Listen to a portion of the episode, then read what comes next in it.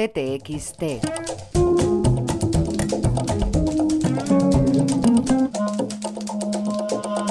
José Luis Cuerda. Infraestructuras perplejas.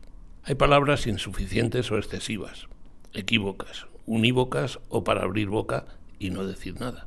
También las hay escritas y habladas, y de canciones, aunque a esas se les llame letras como a las de cambio. Es un lío, bendito lío, que la unidad comunicativa más propia y eficaz entre los humanos, la palabra, varíe tanto por culpa de su contexto, del texto mismo o de razones caprichosas, si es que las razones razonables admiten en su médula el capricho. También hay palabras que vehiculan con especial habilidad mentiras, como las hay que mueven a risa. Parece como si, por ser precisos, necesitáramos matizar con añadidos ad infinitum y continuamente lo que decimos o escribimos para no equivocar al que nos escucha o nos lee. El resultado, con frecuencia, es el contrario, y la flor del hecho, de la cosa, se pierde en el jardín del discurso. El efecto multiplicador de que cada idioma tenga palabras propias y distintas a las nuestras para expresar las mismas cosas, los mismos sentimientos o las mismas ideas, complica más este farragoso asunto. Lo convierte literalmente en otro mundo, con sus matices propios en atención al origen de la palabra y a las modificaciones que el uso le adhiere.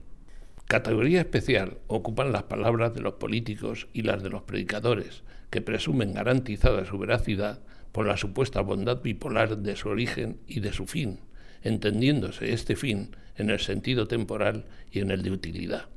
O sea, los políticos al supuesto servicio de la polis y de los bienes mundanales que la rigen, y los predicadores como pregoneros de Dios y sus misterios que no entienden ni Dios, y que llegado el momento nos transportarán empaquetados y pasmados a una felicidad eterna que no se puede aguantar. La palabra infraestructura, que es a lo que voy según el título, encierra una complejidad paradigmática en cuanto a su uso y comprensión. Todos estaríamos de acuerdo con relativa facilidad en aceptar que una estructura es el número y distribución de partes indispensables para componer un todo. El prefijo infra, su polivalencia, permitirá, sin embargo, que algunas de sus lecturas puedan significar exactamente lo contrario. En este y en otros casos se da lo que podríamos considerar la desnaturalización de una palabra y el consiguiente uso interesado que de esa palabra pueda hacerse. Recordemos a curas y políticos. Infraestructura parece ser el fundamento conceptual o físico de cualquier estructura, pero leído el término con otra intención, podría extraerse de ella que el sostén y u organización de la misma han resultado ser insuficientes, defectuosos, un fraude, primando así la lectura cualitativa a la meramente física de la posición de sostén reservada a lo que está por debajo de los elementos que debe sujetar.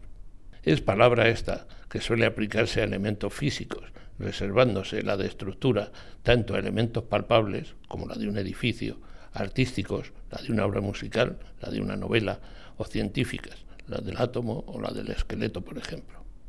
Yo postulo, sin embargo, que las estructuras morales, mentales y a sus madres, las sociales, las ideológicas, las económicas, no les vendrían mal unas sólidas infraestructuras cargadas de razones, extraídas tanto de la experiencia como del análisis, tanto de la solidaridad como del instinto de supervivencia, y más del nosotros que del yo.